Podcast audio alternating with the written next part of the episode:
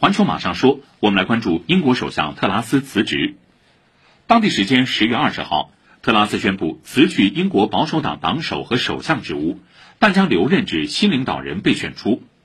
现年四十七岁的特拉斯将成为英国历史上任期最短的首相。眼下距离他正式就职仅过了一个半月。特拉斯二十号会见了英国保守党议员团体一九二二委员会主席布雷迪，并就下周举行保守党新党首选举达成一致。特拉斯的迅速下台无疑和他的迷你预算有关。这项计划希望通过降低税收等措施刺激经济、遏制通胀，但引发外界对于英国债务进一步扩大的担忧。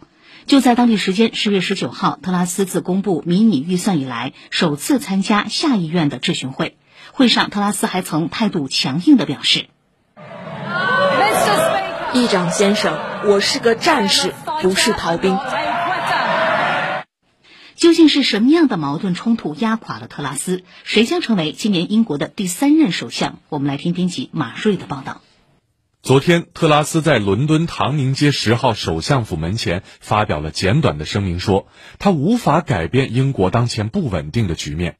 此前四面楚歌的特拉斯还在为捍卫其首相职位而努力，如今强硬的态度发生了一百八十度急转弯，是什么压垮了他？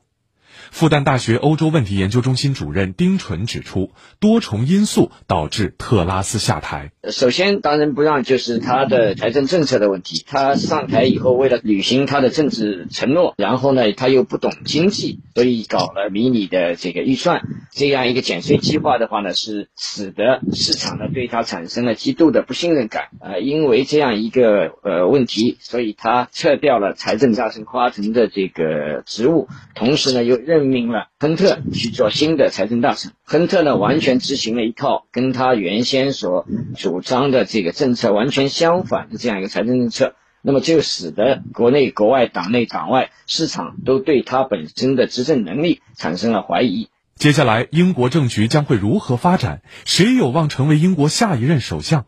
在上海国际问题研究院研究员、上海欧洲学会副会长叶江看来。前首相约翰逊、前财政大臣苏纳克等等都是潜在的候选人。首先，比较有引起众人关注的就是前首相鲍里斯·约翰逊，他很快就表示他愿意再度出山，并且他在党内依然是有基础的。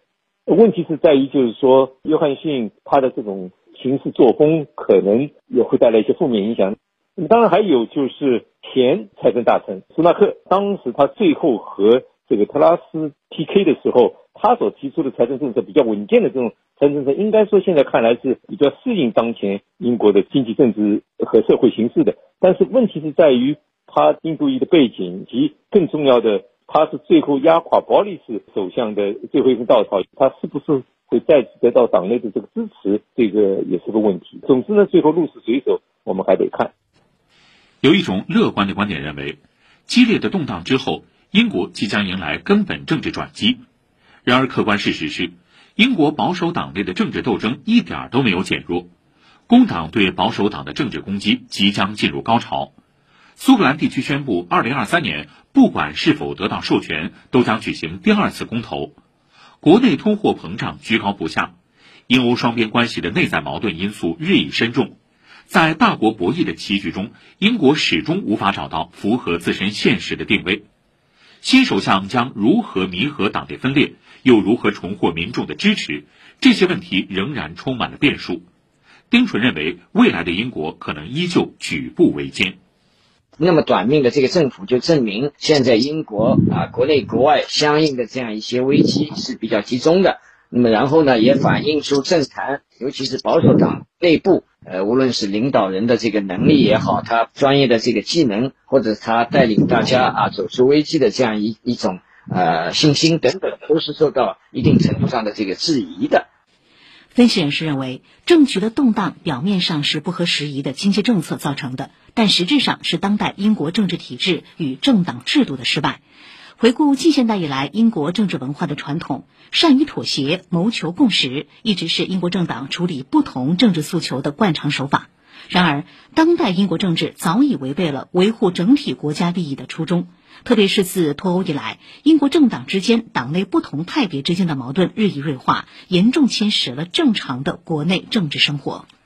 在这一背景下，真正具有战略眼光的政治家无法脱颖而出，空话连篇、毫无建树的投机客恰恰容易成为英国政治的代言人。其次，自脱欧以来，英国始终缺乏一个具有稳定性的国内国际政策架构，严重损耗了国家信誉与国际形象，这是导致今日政治经济危局的直接原因。